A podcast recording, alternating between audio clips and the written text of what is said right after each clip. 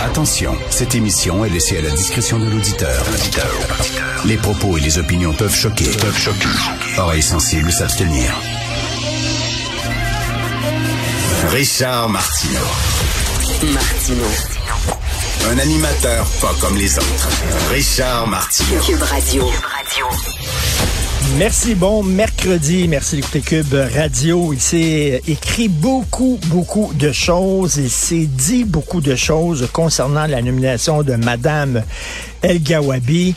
Mais la chose la plus sidérante que j'ai lue, et je dirais même la plus stupide que j'ai lue, c'est sous la plume d'Émilie Nicolas, la chroniqueuse du Devoir. Elle a écrit ça sur sa, son compte Twitter, donc à titre personnel. Elle n'a pas écrit ça dans le Devoir. Mais j'imagine que ça s'en vient. Ça s'en vient. Parce qu'elle a écrit des choses à peu près semblables dans le Devoir, puis ça a été publié. Ça fait longtemps que le Devoir n'est plus le Devoir qu'on connaissait. Là. Le Devoir qui protégeait la minorité francophone, etc. Oubliez ça. Là. Le Devoir, maintenant, c'est rendu le prion en église du mouvement woke. Et elle, c'est la papesse. Alors, elle a écrit, et là, je vais le citer, Amira El Gawabi, Bokrai Manaï, Tamara Terminus, même Michael Jean, à un moment donné, il faudrait qu'on me fasse une liste des femmes racisées nommées dans des postes publics d'envergure à qui on n'a pas tout de suite cherché à faire la peau. Donc, elle, si on critique Mme El Gawabi, c'est pas à cause de ses déclarations sur le peuple québécois. Ben non, ben non.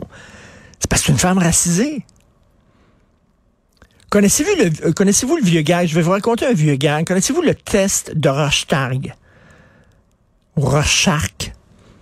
Vous savez, c'est le- les psys, là, ils prennent euh, une feuille de papier blanche, ils mettent une tache d'encre, puis ils referment la feuille de papier en deux, là.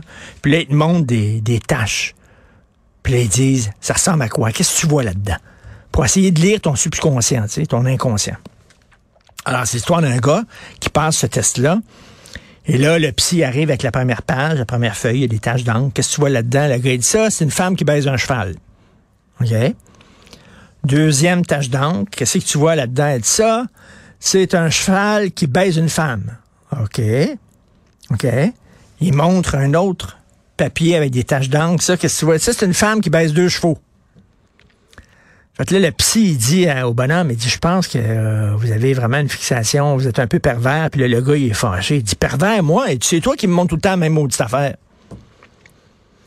Alors voilà, c'est ça. Euh, N'importe quoi, quoi que tu montres à Émilie Nicolas, c'est la race. La race. Là, tu dis, mais toi, fais-moi, je sais pas, fais-moi un texte sur euh, les marteaux. Voilà, là, ça va, elle va, va relier ça au racisme. Le marteau, c'est raciste, je sais pas, là. Un marteau, le manche est blanc, euh, le, le bout en fer, c'est un peu noir. Donc, euh, ce qui est blanc, c'est, bon parce que, tu sais, si tu l'agrippes et tout ça, mais le bout en fer qui est dangereux est noir. Donc, c'est une marque de racisme. Elle va tout relier au racisme. Tu dis, fais-moi un texte, mettons, sur les ongles incarnés. Le racisme, elle va, elle va- trouver un lien entre la race. C'est ça, les racialistes, ils voient la race partout. Moi, j'ai été élevé en disant, faut arrêter de voir de la race partout. Faut pas voir la couleur de peau des gens. Faut être colorblind. Elle, elle voit la race partout. Donc, elle dit, si on a critiqué Mme Amira El Gawabi, c'est parce que c'est une femme racisée. Si on a crit- critiqué Bokra Manaï, Bokra Manaï, c'est celle, c'est la commissaire à la lutte au racisme systémique à la ville de Montréal. Elle a déjà dit que le Québec était un exemple pour les suprémacistes du monde entier. Mais ça, on l'a critiqué, c'est pas parce qu'elle a dit des niaiseries, non. C'est parce que c'est une femme racisée. Elle vient de la Tunisie. Si on a critiqué Mme Tamara Terminus, Termitus, alors ça, c'est l'ancienne présidente de la Commission euh, des droits de la personne et des droits de la jeunesse. Elle a été euh, accusée par plusieurs euh, anciens employés d'avoir instauré un climat toxique à la commission. Puis ils se sont plaints, puis finalement, ils ont eu sa peau, elle a dû démissionner. Parce qu'elle a créé un climat toxique. C'est pas pour ça qu'on l'a critiqué. Ben non, c'est parce qu'elle est noire. Ben oui, c'est parce qu'elle est noire. Michael Jean, qui dépensait là, à gauche et à droite, l'eau chaude, pas d'eau chaude. Elle voulait un piano à queue, là. Elle dit, il faut que je divertisse mes invités. C'est pas parce qu'elle se comportait comme une princesse puis qu'elle dépensait au bout qu'on l'a critiquée. Non, c'est parce qu'elle est noire. On est comme ça au Québec. On est comme ça. Nous autres, on, regarde pas ce que tu écris. On n'écoute pas ce que tu dis. On juge les gens à la couleur de leur peau. C'est ça qu'Émilie Nicolas, elle voit, là. C'est ça qu'elle pense des Québécois.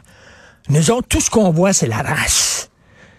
C'est si on critique quelqu'un, si on critique Webster, c'est pas parce que ses vues sont complètement déconnectées. Puis là, je suis en train, hey, je suis en train de critiquer Émilie Nicolas. C'est une femme noire. Ben, je dois être raciste. Puis je dois être misogyne. C'est drôle, hein? Ils veulent l'égalité. On veut l'égalité, on veut être perçu comme vous. Mais si tu me critiques, par exemple, ah, ben là, c'est parce que t'es raciste.